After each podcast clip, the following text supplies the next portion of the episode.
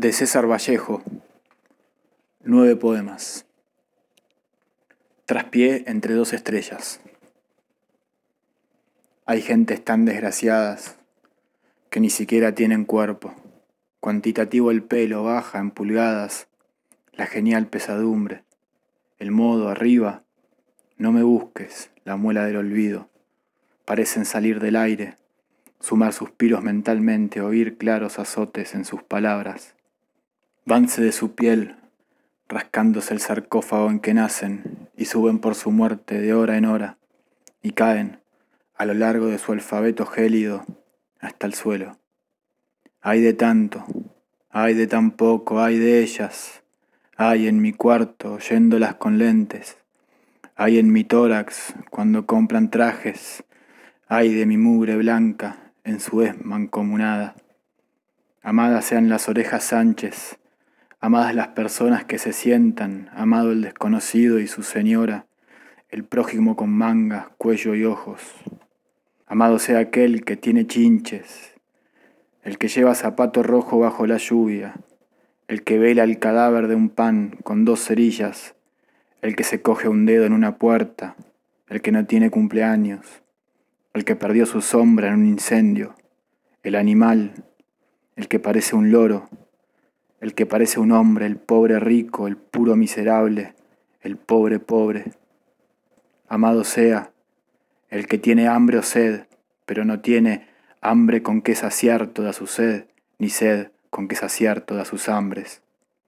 Amado sea el que trabaja al día, al mes, a la hora, el que suda de pena o de vergüenza, aquel que va, por orden de sus manos, al cinema, el que paga con lo que le falta, el que duerme de espaldas, el que ya no recuerda su niñez, amado sea, el calvo sin sombrero, el justo sin espinas, el ladrón sin rosas, el que lleva reloj y ha visto a Dios, el que tiene un honor y no fallece. Amado sea el niño que cae y aún llora, y el hombre que ha caído y ya no llora. Ay de tanto, ay de tan poco, ay de ellos.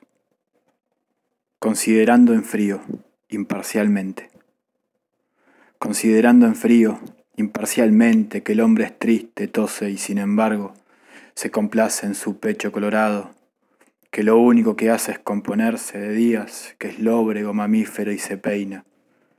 Considerando que el hombre procede suavemente del trabajo y repercute jefe, suena subordinado, que el diagrama del tiempo es constante diorama en sus medallas y a medio abrir sus ojos estudiaron desde lejanos tiempos su fórmula famélica de masa, comprendiendo sin esfuerzo que el hombre se queda a veces pensando, como queriendo llorar, y sujeto a tenderse como objeto, se hace buen carpintero, suda, mata, y luego canta, almuerza, se abotona, considerando también que el hombre es en verdad un animal, y no obstante al voltear me da con su tristeza en la cabeza, examinando, en fin, sus encontradas piezas, su retrete, su desesperación al terminar su día atroz, borrándolo, comprendiendo que él sabe que le quiero, que le odio con afecto y me es en suma indiferente, considerando sus documentos generales y mirando con lentes aquel certificado que prueba que nació muy pequeñito. Le hago una seña, viene y le doy un abrazo, emocionado. ¿Qué más da? Emocionado emocionado. Espergesia. Yo nací un día que Dios estuvo enfermo. Todos saben que vivo, que soy malo y no saben del diciembre de enero, pues yo nací un día que Dios estuvo enfermo. Hay un vacío en mi aire metafísico que nadie ha de palpar, el claustro de un silencio que habla flor de fuego. Yo nací un día que Dios estuvo enfermo. Hermano, escucha, escucha. Bueno, y que no me vaya sin llevar diciembres, sin dejar eneros, pues yo nací un día que Dios estuvo enfermo. Todos saben que vivo, que mastico y no saben por qué en mi verso chirrían oscuros sin sabor de féretro, luyidos vientos desenroscados de la finge preguntona del desierto. Todos saben y no saben que la luz es tísica y la sombra gorda, y no saben que el misterio sintetiza, que él es la joroba musical y triste que a distancia denuncia el paso meridiano de las lindes a las lindes. Yo nací un día que Dios estuvo enfermo, grave. Eses.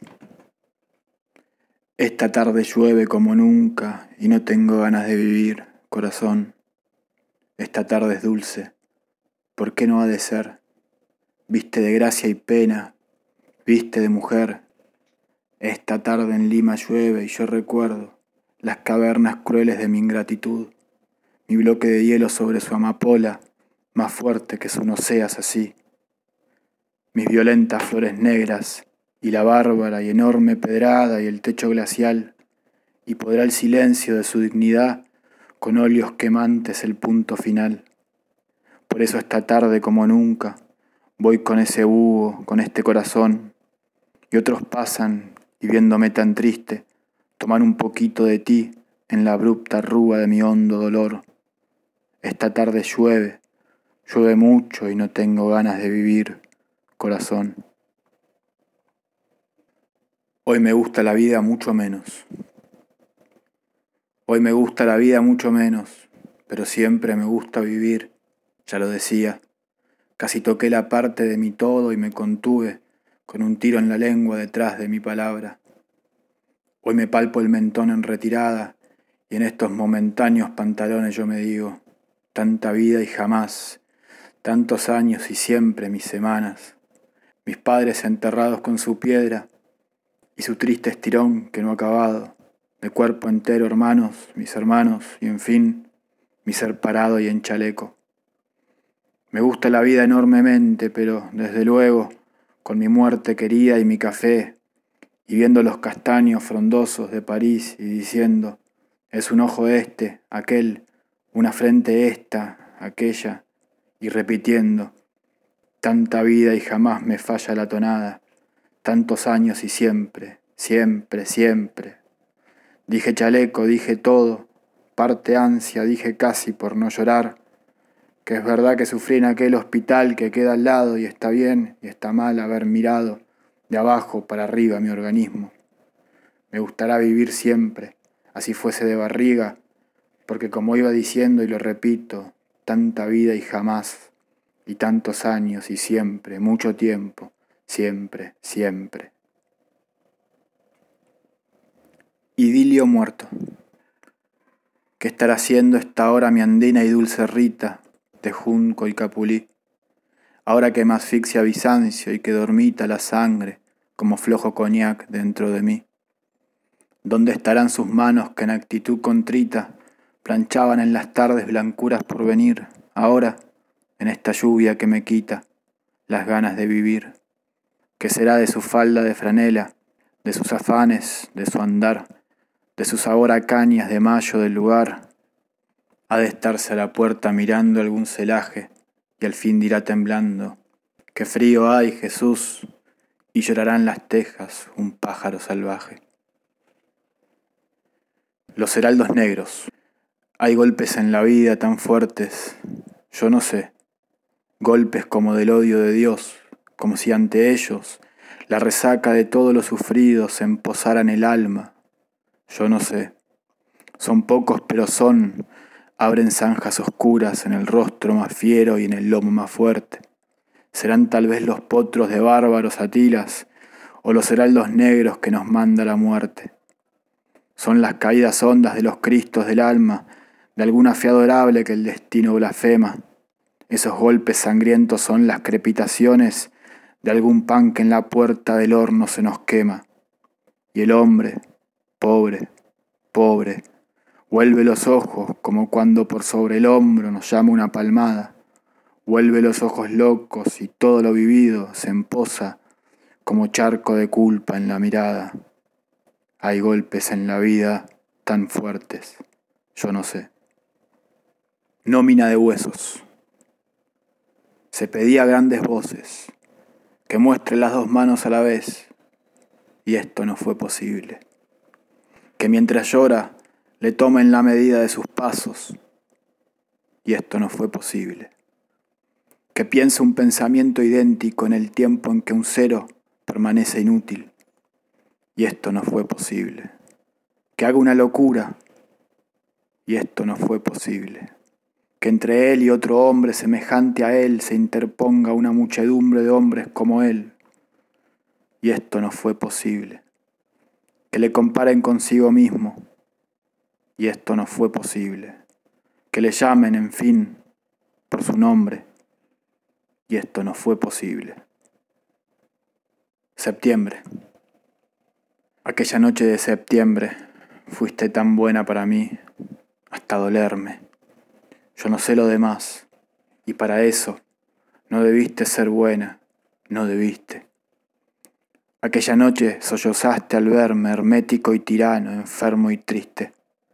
Yo no sé lo demás, y para eso yo no sé por qué fui triste, tan triste. Solo esa noche de septiembre dulce, tuve a tus ojos de Magdala toda la distancia de Dios y te fui dulce. Y también fue una tarde de septiembre, cuando sembré en tus brasas, desde un auto, los charcos de esta noche de diciembre.